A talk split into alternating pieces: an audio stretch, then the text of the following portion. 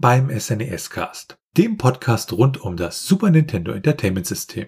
Mein Name ist Florian. Und mein Name ist Felix. In der heutigen Episode behandeln wir das Spiel Super Aleste, beziehungsweise wie es in den USA genannt wird, Space Megaforce. Es handelt sich dabei um einen Einspieler-Arcade-Shooter für das SNES. Entwickelt wurde das Ganze von Compile und veröffentlicht dann durch Toho. Und damit schauen wir uns zuerst einmal die Geschichte an. Da schauen wir immer zuerst in die Geschichte der Firmen hinein und da schauen wir uns zuerst die Firma Compile an. Die Firma Compile äh, war eine Videospielfirma, die saß in Tokio und wurde am 7. April 1982 gegründet von Masamitsu Itani. Und zuerst hieß die Firma Programmers 3 Bekannt ist die Firma unter anderem für die Serien Puyo Puyo und Medo Monogatari. Schlussendlich aufgelöst wurde Compile dann 2003 und die Rechte entsprechend wurden dann an Aiki übertragen. Einer der Gründer hatte dann 2016 auch nochmal eine Nachfolgefirma gegründet, ähm, Compile Maru, und haben dann unter anderem auch ein Spiel für das Nintendo 3DS entwickelt. Sie haben in der Zeit auch relativ viel veröffentlicht, also unter anderem Space Mega Force oder Super Aleste, äh, Sylphia 1993, Kirby's Avalanche 1995 und dazwischen auch ganz viele mehr oder minder bekannte Titel, ähm, die vor allem teilweise auch für den japanischen Markt dann waren. Dann haben wir die Firma Toho, die als Publisher auftrat. Und äh, Toho ist eine japanische Filmproduktionsgesellschaft hauptsächlich. Die sitzt in äh, Chiyoda, Tokio und gehört zur Hankyo Hanshin Toho Group. Bekannt äh, vor allem dann im Westen ist Toho unter anderem durch die ganzen Godzilla-Filme und auch äh, durch die Filme, die dann entsprechend vertrieben wurden von Studio Ghibli zum Beispiel. Gehört auch zu den größten japanischen Filmstudios. Da gibt's ja vier Stück, die dann zusammen die Motion Picture Producers Association of Japan bilden. Ansonsten haben sie neben der Realverfilmung auch sehr viel im Anime-Bereich gemacht. Und sie haben halt äh, ja für eine gewisse Zeit dann entsprechend auch Videospiele produziert, nämlich 1990 das SNES-Spiel Circus Caper. Und später gab es dann auch einige Spiele auf Grundlage von Godzilla und dann auch Super Aleste haben sie dann mit veröffentlicht. Wenn man dann so auf die Spielegeschichte guckt, da haben wir dann Spiele, die sie halt äh, gepublished haben, zum Beispiel Dr. Jekyll und Mr. Hyde von 1988, ein Godzilla-Spiel von 1990, beziehungsweise es gab auch eins äh, mit dem Titel Godzilla Monsters of Monsters vom, aus dem Jahr 1989. Und ähm, also der Großteil der Spieleentwicklung, Schrägstrich Publishing-Geschichten, die sie gemacht haben, waren dann halt alles wirklich ähm, entsprechende Godzilla-Spiele. Damit schauen wir uns dann die Geschichte des Spiels an im Super Aleste. Und Aleste selber ist eine Reihe und der erste Teil davon erschien 1988 und wurde auch von Compile entwickelt und ursprünglich für Sega Master System und später dann auch auf den MSX2 gebracht. Ja, veröffentlicht wurde dieses erste Spiel der Serie 1988. In den USA hatte das auch wieder einen anderen Titel, nämlich Power Strike und wurde dann nur per äh, ja, Versandhandel verkauft und später gab es das Ganze auch bei Toys R Us. Interessant ist auch, dass das Spielprinzip der Serie auf einem anderen Spiel aufbaut, nämlich auf dem Spiel äh, Scenic. Und auch dieses Spiel wurde auch wieder von Compile entwickelt. Wenn man sich die Credits von Alesta anschaut, haben wir 15 Entwickler. Die ausführenden Produzenten waren Akira Kobayashi und äh, Masamitsu Nitani. Produzenten des Spiels waren Junichi Tsunoda, Masato Takeno, Takafumi Tanida und der Programmierer war Takayuki Hirono. Zu den Grafikdesignern zählten unter anderem Koji Teramoto, Takayuki Watanabe und dann noch einige andere. Als Game Designer für das Spiel war dann auch der gleich wie der Programmierer zuständig, nämlich Takayuki Hirono. Und für das ganze Sounddesign waren Keiichi Takeuchi, Inosuke Nakao und Katsumi Tanaka zuständig. Veröffentlicht wurde das Spiel schlussendlich in Japan am 28. April 1992, in Nordamerika ein bisschen später, im Oktober 1992 und in Europa gab es das Ganze auch im Jahr 1992. Und damit werfen wir erstmal einen Blick auf das Setting von Super Aleste. Das Spiel spielt im Jahre 2048 und es kommt zu einem Ereignis, das die Welt in Chaos stürzt, denn eine riesige Kugel beginnt die Städte der Erde anzugreifen. Daraufhin schickt natürlich die Erde als Verteidigung ihr Militär, wird allerdings besiegt und anschließend nach dieser Schlacht bewegt sich das kugelförmige Objekt über den Regenwald und beginnt dort mit dem Bau einer schwebenden Stadt. Die Menschheit an sich hat allerdings noch nicht aufgegeben, setzt da ihre klügsten Wissenschaftler zusammen und stellt eine Menge an Ressourcen bereit, um ein spezielles Schiff zu bauen, welches den Namen ED 057 bekommt oder auch Super Celeste genannt. Das Setting bzw. die Geschichte unterscheidet sich je nach Version ein klein wenig. In der japanischen Version wird das Schiff in dem Sinne von einem Ass geflogen mit dem Namen Res und hat dort auch eine Co-Pilotin, welche eine ja mysteriöse junge Außerirdische ist. Das wurde jedoch in der europäischen Version dann herausgeschnitten. Und damit kommen wir dann zum Gameplay. Startet man das Spiel, kommen einem zuerst die typischen Trademark- und Copyright-Hinweise entgegen von den jeweiligen Firmen. Man sieht anschließend als ja, Intro eine Abfolge von Bildern. Zuerst einen Planeten von außen, dann die Seitenansicht einer Stadt und im nächsten Abschnitt befindet man sich schon in der Kommandozentrale, die recht militärisch angehaucht ist. Man sieht dann anschließend die Fighter-Piloten im Kampf in ihren Flugzeugen. Und dann sieht man einen Blick auf einen blauen Himmel und die Super Aleste fliegt einem dann entgegen. Gleichzeitig wird der Titel des Spiels auch eingeblendet. Im Menü kann man dann auswählen zwischen dem Standardspiel, dem kurzen Spiel und den Optionen. Die bisher erreichte Punktzahl für das Standard als auch das kurze Spiel stehen links oben beziehungsweise dann rechts daneben. Wenn man sich ein wenig die Optionen anschaut, kann man dort die Schwierigkeit einstellen. Man kann verschiedene Hintergrundmusikstücke spielen, die Soundeffekte durchhören als auch die Stimmen und man kann zwischen Stereo und Mono auswählen. Weiterhin ist es möglich, aus vorkonfigurierten Steuerungsvarianten sich die passende herauszusuchen. Startet man dann das Spiel, befindet man sich auch direkt in der ersten Phase, im ersten Level. Man sieht dort seinen Flieger von oben, unten dann die jeweilige Karte. Zu Beginn wird dann auch noch kurz eingeblendet, in welchem Areal man sich aktuell befindet und es handelt sich ja um einen vertikal scrollenden Shooter. Das heißt, der Spieler übernimmt die Kontrolle über das Schiff und muss dann sich durch zwölf Level insgesamt durchschlagen und dabei wird unentwegt das Bild weiter gescrollt. Daneben gibt es ja noch das kurze Spiel. Das ist gewissermaßen eine kleine Kampagne mit drei unterschiedlichen Leveln, in denen man versucht, so lange am Leben zu bleiben, bis der Timer auf Null fällt. In der kurzen Version ist das Spielziel, so viel wie möglich Punkte zu erreichen und in der langen Version in dem Sinne jedes Level erfolgreich abzuschließen mit dem dazugehörigen Zwischen- bzw. Endbossen. Um diesen Kampf zu bestehen, hat man acht unterschiedliche Waffen. Man kann sein Schiff allgemein in die vier Himmelsrichtungen steuern, also Norden, Osten, Süden und Westen, und dann nochmal in die jeweiligen Diagonalen, also zum Beispiel Nordosten und Südwesten. Insgesamt kommt man somit auf acht Richtungen, in die man steuern kann.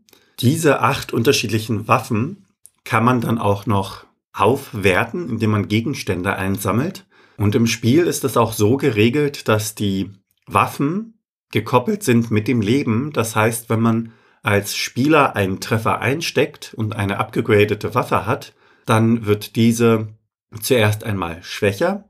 Sollte sie dann komplett beim zweiten oder dritten Treffer zum Beispiel auf Null fallen, verliert der Spieler dann anschließend ein Leben beziehungsweise ein Schiff. Sollte man dann keine Leben mehr haben, kann man als Spieler entweder das gesamte Areal, also die Karte, erneut von vorne beginnen oder an einem Checkpoint einsetzen.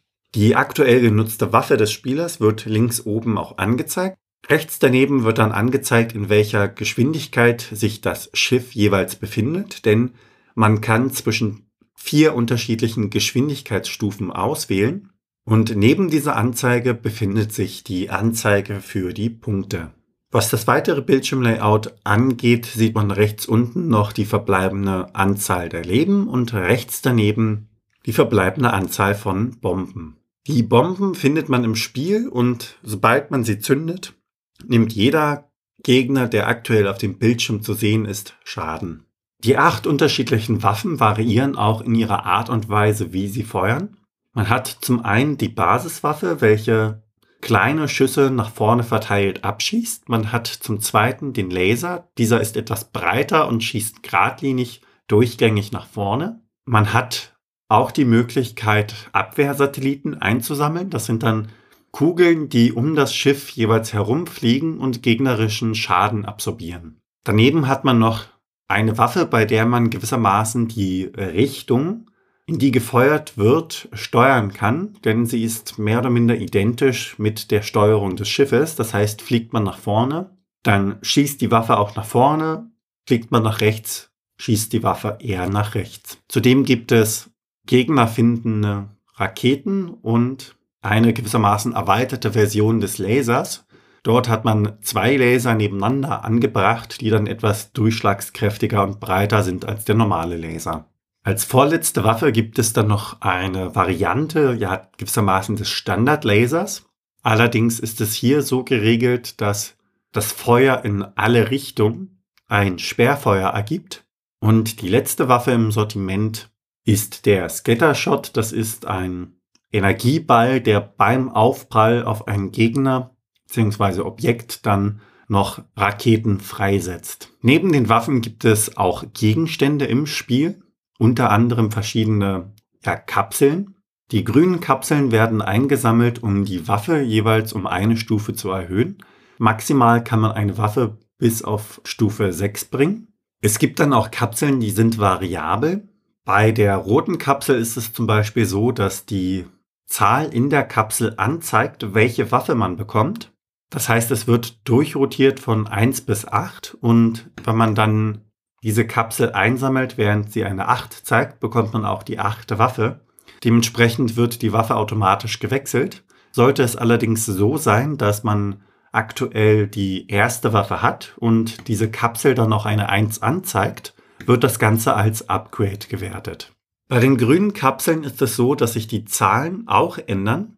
Allerdings hat man hier die Möglichkeit, aktiv etwas zu verändern, indem man auf diese Kapseln schießt. Trifft man dann, ändert sich die Zahl zum Beispiel von 4 auf 5. Als letztes gibt es dann noch die Bombenkapseln. Wenn man diese einsammelt, bekommt der Spieler eine zusätzliche Bombe. Es gibt die Möglichkeit, auf die grünen Kapseln zu schießen, dass diese zerstört werden und der Effekt ist dann einer Bombe gleichzusetzen, die der Spieler auch abwerfen kann. Die Zerstörbarkeit gilt allerdings wirklich nur für die grünen Kapseln, die anderen Kapseln sind in dem Sinne unzerstörbar. Während des Spiels bekommt man dann ja Punkte durch den Abschuss der Gegner. Bei 50.000 Punkten, 200.000 Punkten und 500.000 Punkten bekommt man dann ein Zusatzleben. Sollte man einmal die 500.000 Punkte erreicht haben, bekommt man dann jeweils alle 500.000 Punkte ein weiteres Leben, also bei einer Million, bei 1,5 Millionen und so weiter. Insgesamt bewegt man sich dann im Spiel durch zwölf Level, beginnt beim Regenwald über verschiedene Kampfplattformen bis hin zu Außenposten, bis man dann schlussendlich im zwölften Level den Endboss trifft.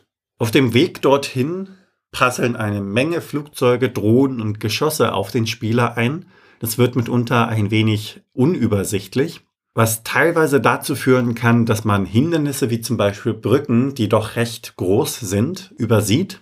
Die einzelnen Gegner unterscheiden sich von ihren Waffen als auch Angriffsmustern geringfügig. Und die Minibosse bzw. Endbosse dann im Level sind etwas komplexer gestaltet, was die Angriffsmuster angeht. Hat man sich dann durch alle zwölf Level durchgeschlagen, kommt man zu den Credits. Dort sieht man dann diese Sphäre, die die Erde angegriffen hat, explodieren. Der Fighter, also die Super Celeste, kommt einem entgegengeflogen und im nächsten Augenblick sieht man seitlich das Cockpit mit dem Piloten innen sitzend, der einem freundlich den ausgestreckten Daumen entgegenbringt für gut gemacht und dann einfach in den Sonnenuntergang fliegt. Es laufen die Namen der Beteiligten durchs Bild und danach fliegt dann auch die Super Celeste weiter und die Highscore wird eingeblendet. Kommen wir dann im nächsten Part zur Steuerung. Mit R kann man die Waffen wechseln, mit B kann man Bomben abfeuern, mit Y schießt man seine Standardwaffe, lässt man Y gedrückt, wird dauerhaft weitergefeuert. Mit der Starttaste bzw. der L-Taste kann man das Spiel pausieren und wieder aufnehmen. Mit der Select-Taste kann man die Geschwindigkeit, in der die Super Celeste fliegt, einstellen und mit dem Digitalkreuz bewegt man sich in acht Richtungen. Möchte man das Spiel zurücksetzen, dann kann man die Select-Taste, die linke und die rechte Schultertaste sowie die Start-Taste gemeinsam drücken, um dies zu erreichen. Und damit springen wir zur Grafik und dem Sound. Wenn man sich das Spiel dann anschaut, also die Grafik ist wirklich ganz solide und ab und an wird auch mit Effekten wie so, so eine Art, ja, Verschwimmen gearbeitet und auch die Grafiken im Intro, die wirken doch recht solide. Daneben gibt's auch einige Grafiken, die dann nochmal wesentlich hübscher und detailreicher aussieht. Ähm, aber auch für SNES-Verhältnisse wirkt das Spiel teilweise so, ja, etwas verpixelt. Dafür aber dann auch wieder, ja, bildschirmfüllende Explosion und alles sehr, sehr schnell. Wenn man Blick auf die einzelnen Level wirft, dann ist das wirklich so, dass sich das Ganze grafisch äh, an einigen Stellen halt wirklich immer unterscheidet. Die Level dann entsprechend da Abwechslung bieten und ähm, die Musik dazu, die unterstützt das Spiel halt und passt auch wirklich gut dazu.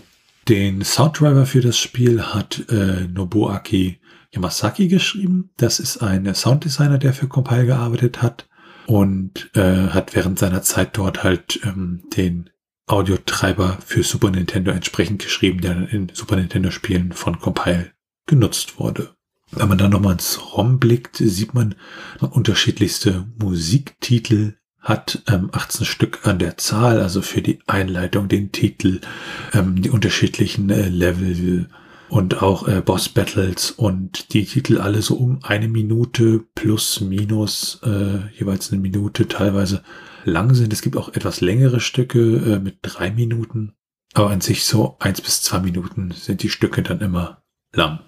Zusammenfassend kann man sagen, die Grafik vielleicht etwas abgespeckt, aber dadurch wird das Ganze sozusagen sehr, sehr schnell. Es gibt relativ schöne Explosionsgrafiken, die Effekte, also das passt schon alles ziemlich gut rein und die Musik unterstützt das Ganze dann auch. Und ja, bei dem Spiel muss man so ein bisschen aufpassen und wie man dort sicher durchkommt, das schauen wir uns jetzt in der Strategie an. Die Stufe der Waffen ist ja gewissermaßen das Schutzschild des Schiffes. Und je stärker die Waffen, desto mehr kann man gewissermaßen einstecken. Gleichzeitig wird man dann allerdings auch schwächer im Angriff, falls man einen Treffer eingesteckt haben sollte. Manchmal kann man es natürlich nicht vermeiden, angegriffen zu werden, aber dementsprechend sollte man immer die Augen offen halten nach den Gegenständen, die einem die Waffe verbessern. Dabei gibt es ja, wie angesprochen, auch Gegenstände, die man attackieren kann. Und sobald diese dann zerstört sind, wirken sie als Bombe gegen den Gegner. Das sind die grünen Kapseln, also die grünen Blasen, auf die man dann schießen muss. Und selbst wenn dann keine Feinde in dem Moment auf dem Bildschirm zu sehen sind, lohnt es sich dennoch darauf zu schießen, denn man bekommt ein Zusatzleben dadurch. Wenn man Gegenstände einsammelt, ist das Schiff für kurze Zeit unverwundbar und blinkt. Selbiges gilt, wenn es eine Megabombe zündet. Allerdings sollte man sich die Bomben allgemein eher für brenzlige Situationen aufheben. Insgesamt kann der Spieler bis zu 99 Leben und 99 Bomben sammeln. Im Normalfall können Projektile des Gegners abgewehrt werden. Allerdings ist es so, dass es Projektile gibt, die von der Standardwaffe nicht zerstört werden können. Die blauen Ovale zum Beispiel, mit denen die Gegner angreifen, können von jeder Waffe zerstört werden. Die kleinen Diamanten hingegen können nicht mit der Standardwaffe abgewehrt werden. Was die Level an sich angeht, durch das Anecken bzw. Berühren der Wände durch das Schiff nimmt das Schiff an sich keinen Schaden. Es gibt die Möglichkeit, gewissermaßen eingequetscht zu werden zwischen einer Wand und dem scrollenden Bildschirm. Das heißt, eine Wand, die quer steht, das Schiff darunter und ganz unten dann der Bildschirmrand. Dann verliert man ein Leben. Sollte allerdings die Wand auf der linken Seite stehen und man knallt mit dem Schiff dagegen, dann nimmt man dort keinen Schaden. Das Ganze führt ein wenig dazu, dass man das Level frei erkunden kann und sich in dem Sinne als Spieler auch keine Gedanken darüber macht, an diesen Stellen verletzt zu werden, was wiederum ein wenig entspannend ist. Zwischen den jeweiligen Leveln und Abschnitten gibt es ein, eine Startsequenz gewissermaßen vom Schiff und in dieser Sequenz kann dann das Schiff keinerlei Gegenstände mehr aufsammeln. Dementsprechend lohnt es sich immer, die Gegenstände, die auf dem Bildschirm sind, direkt einzupacken. Wovon man auch Gebrauch machen sollte, um das Spiel ein wenig unter Kontrolle zu bekommen, ist die Geschwindigkeitseinstellung mit der Select-Taste. Je nach Level und Gegnertypen kann man damit dann besser ausweichen und es gibt dem Spieler ein wenig Ruhe bzw. nimmt die Hektik raus. Teilweise ist es so, dass es langsam fliegende Geschosse gibt und wenn der Spieler dann eine schnelle Geschwindigkeitsstufe eingestellt hat, ist die Wahrscheinlichkeit höher, dass er diese langsamen Geschosse mitunter beim Ausweichen mit einsammelt und Schaden bekommt. Kommen wir im nächsten Punkt dann zu den Cheats und Geheimnissen. In der japanischen Version gibt es da ein kleines Geheimnis und zwar, wenn der Endszene abgelaufen ist, dann kann man nochmal die L und R-Buttons drücken und sieht dann nochmal eine extra Szene. Und je nach Schwierigkeitsgrad in der japanischen Version gibt es dann auch unterschiedliche Extraszenen. Dann gibt es eine Methodik beziehungsweise einen Trick, mit dem man dann, wenn man im Hauptmenü zweimal Select gedrückt hat und das dann gedrückt hält und dann das Spiel startet, sieht man dann sozusagen den, den Grad der Gefahr in der aktuellen Szene, in der man gerade ist und kann sozusagen damit auch so ein bisschen arbeiten. Dann gibt's für das Spiel Cheat Codes, also für so Module wie das Pro Action Replay oder das Game Genie oder halt im Emulator. Da werden halt bestimmte Speicherstellen immer wieder mit einem Wert überschrieben. Zum Beispiel die Speicherstellen für die Leben immer mit 99 und dann ist da halt immer das Leben 99 drin an der Stelle. Und äh, da gibt es dann unter anderem Cheatcodes für Unverwundbarkeit, unendliche Bomben, unendliche Schiffe und auch äh, den Schutz gegen bestimmte Gegner. Und auch die Anzahl der Bomben kann man dann auch nochmal fein justieren, dass man 7, 10, 25, 50 oder 99 haben möchte. Und man kann auch einstellen, welchen Level man starten möchte. Und damit werfen wir dann einen Blick auf die Unterschiede. Das erste ist natürlich der Name bei uns und in Japan Super Aleste und in den USA dann Space Megaforce. Und äh, es gab auch ein Prototyp, der mit dem Nintendo League 2020 äh, das Licht der Welt erblickt hatte oder das Licht der Öffentlichkeit. Und in diesem Prototyp, ähm, da fehlen dann das Intro, das Ende und die Demoschleifen. Und auch die Highscore-Anzeige ist dort anders, so wie das Hauptmenü verwendet an der Stelle eine andere Schriftart. Und auch wenn man Waffen aufsammelt, dann sind das andere Samples, die man dort hört.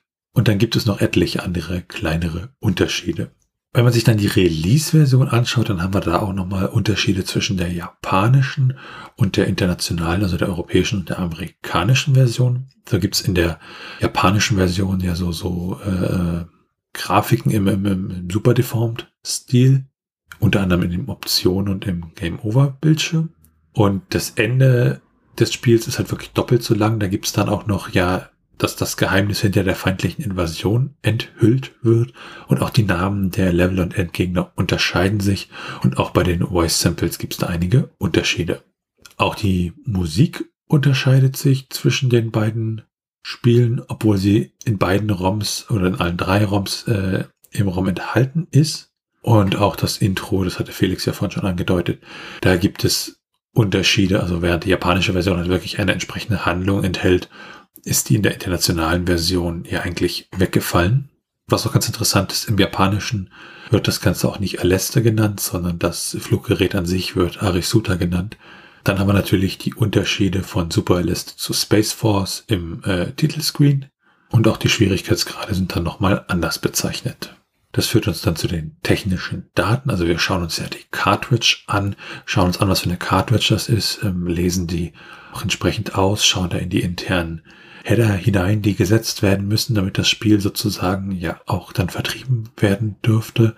Und ähm, bei Super Alesta haben wir eine ROM-Größe von 8 Megabit. Das bedeutet ein Megabyte. Und das Ganze ist ein sogenanntes Slow-ROM mit einer Zugriffsgeschwindigkeit von 200 Nanosekunden. Es ist normales ROM, also keine Speichermöglichkeiten oder so durch einen entsprechend batteriegepufferten SRAM. Und der interne Titel in den USA ist Space Megaforce, alles großgeschrieben und mit einem Leerzeichen getrennt.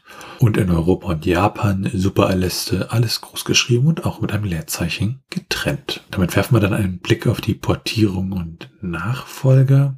Und äh, ja, grundsätzlich die ganze Reihe, die ganze Aleste-Reihe ist halt immer so in der fernen Zukunft. Es gibt aber mit zwei der Spiele, nämlich Power Strike 2 und MUSHA, gibt es so eine Mischung aus ja Science-Fiction-Elementen und ähm, dem altertümlichen Japan beziehungsweise den frühen 30er Jahren. Das erste Spiel, was wir ja schon in der Geschichte gesagt hatten, war dann Power Strike von 1988, was dann fürs MSX, das Sega Master System, herauskam.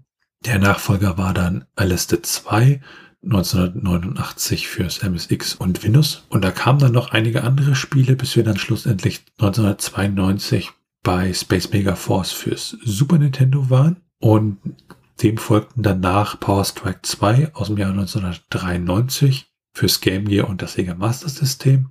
Und dann gab es die Aleste Collection 2020 für die Nintendo Switch, die PlayStation 4, in der dann halt nochmal so ein paar Sachen zusammengefasst waren. Die gab es dann auch nochmal auf einem entsprechenden extra dafür hergestellten Handheld zu kaufen. Und das letzte Spiel, was da rausgekommen ist, ist Sengsen Aleste aus dem Jahr 2021 für eine Arcade-Maschine. Und damit kommen wir zum Trivia. Durchschnittlich spielt man das Spiel rund eine Stunde 40 Minuten. Wenn man das Ganze ein wenig schneller durchspielen möchte und sich dementsprechend anpasst, kriegt man das in rund einer Stunde 20 Minuten hin. Lässt man sich hingegen Zeit, dann kann man rund zwei Stunden 20 in das Spiel investieren. Wenn man sich die Preise anschaut, bekommt man die Cartridge lose für rund 31 US-Dollar und das Ganze komplett in Box wiederum für rund 111 US-Dollar. Wechselt man dann in den europäischen Raum, bekommt man dort die Cartridge für rund 21 Euro lose und das Ganze komplett in Box wiederum für rund 151 Euro. Dann erschien auch ein Manga, der auf dem Spiel basierte, von äh, Kubo Moneo. Und der wurde von Monthly ASCII Comic veröffentlicht und erschien am 22. Februar 1993 in Japan. Im Spiel selbst gibt es dann auch ein Debug-Modus, den man aktivieren kann, indem man bestimmte Schritte durchführt.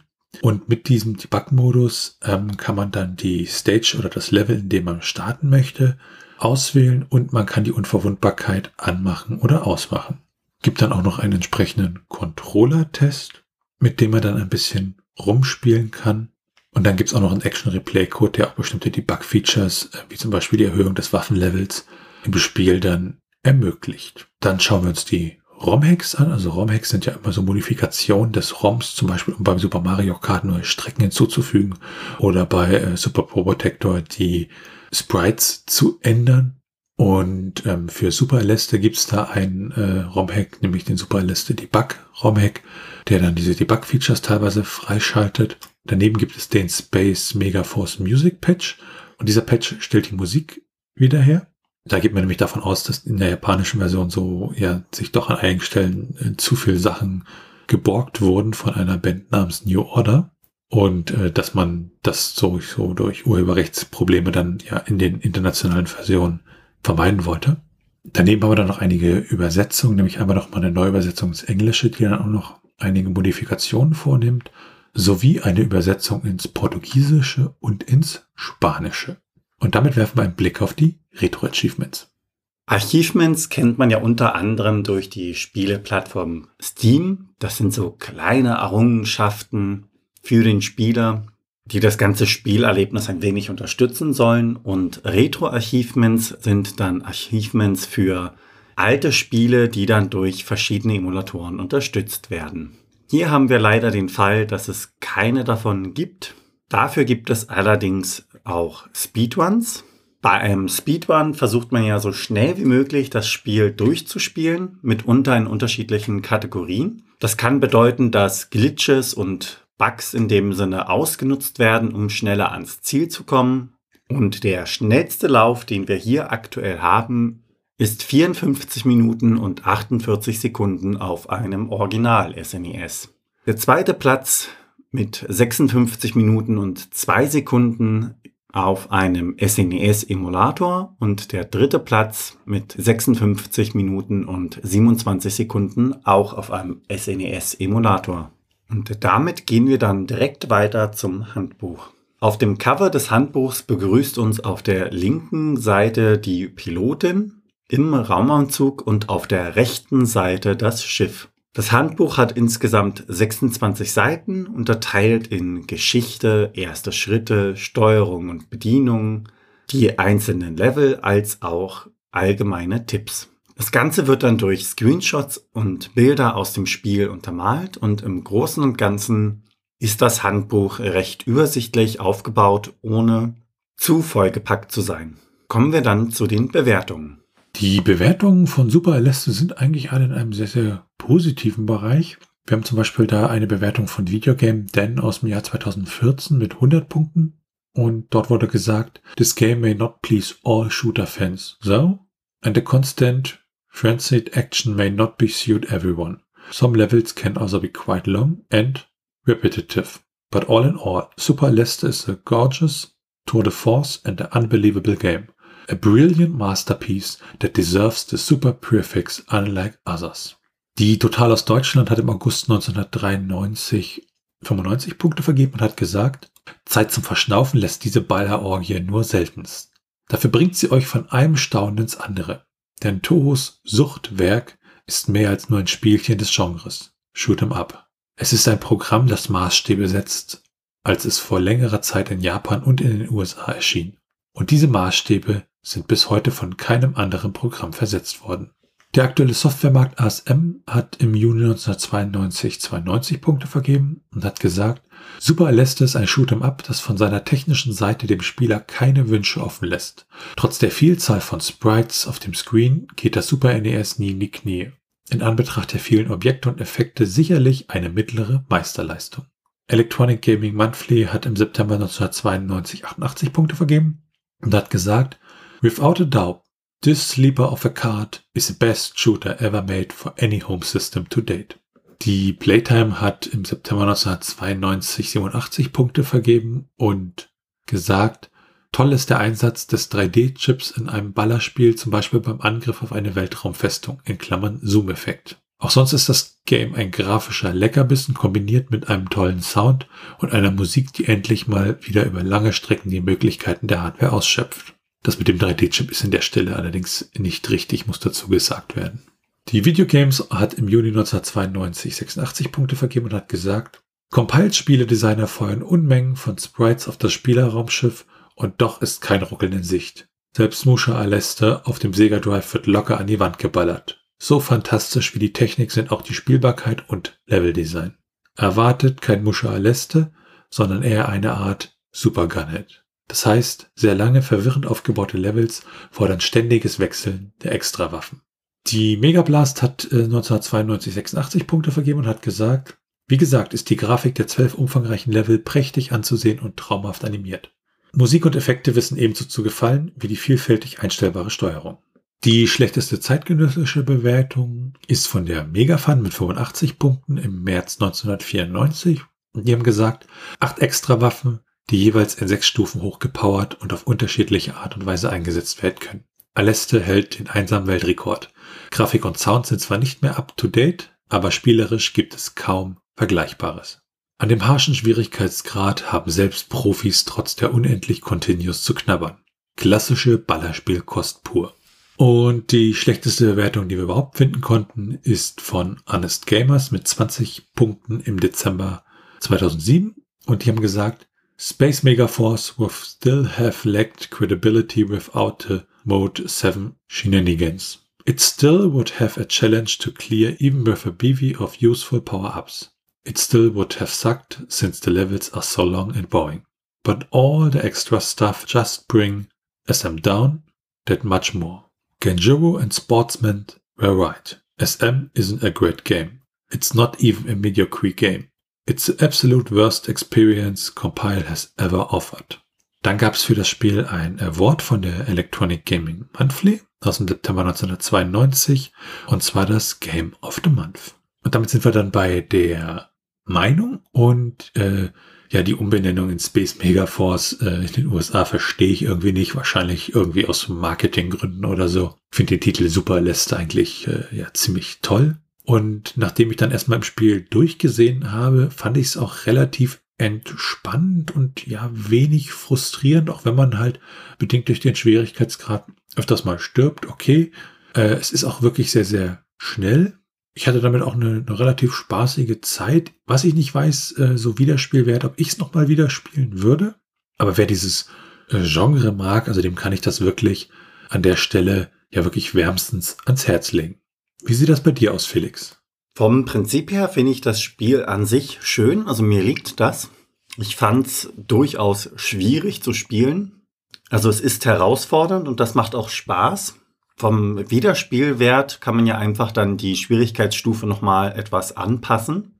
Und von der Grafik und dem Sound fand ich es ganz schön gemacht. Es ist einfach ein klassischer Arcade-Shooter in dem Sinne und das finde ich macht immer wieder Spaß zu spielen. Also eher was für zwischendurch in dem Sinne. Falls man allerdings mal die Gelegenheit hat, es zu spielen, würde ich es durchaus weiterempfehlen. Und damit sind wir am Ende dieser Episode vom SNES Cast. Wenn ihr Fragen, Anmerkungen, Themenvorschläge oder Kritik habt, dann könnt ihr uns gerne schreiben per Mail an info@snescast.de. Ihr könnt uns auch auf unserer Webseite unter den einzelnen Episoden Kommentare zu diesen hinterlassen. Ansonsten bewertet uns bei Apple Podcast und anderen Podcast-Portalen und natürlich könnt ihr uns auch persönlich empfehlen. Ihr könnt uns auf Steady unterstützen. Da freuen wir uns drüber und es hilft uns, diesen Podcast zu machen und ihr erhaltet dafür das eine oder andere kleinere Benefit. Für unsere bisherigen Unterstützer an dieser Stelle ein ganz, ganz großes Dankeschön von uns beiden.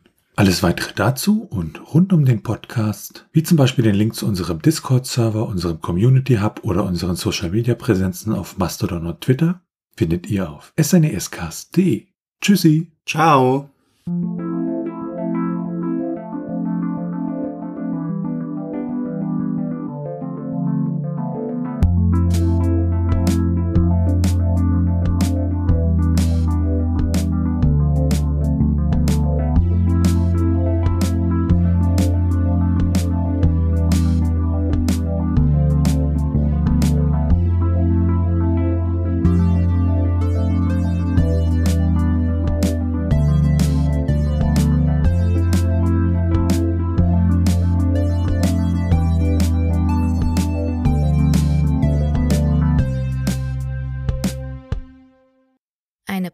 Produktion von Tone H.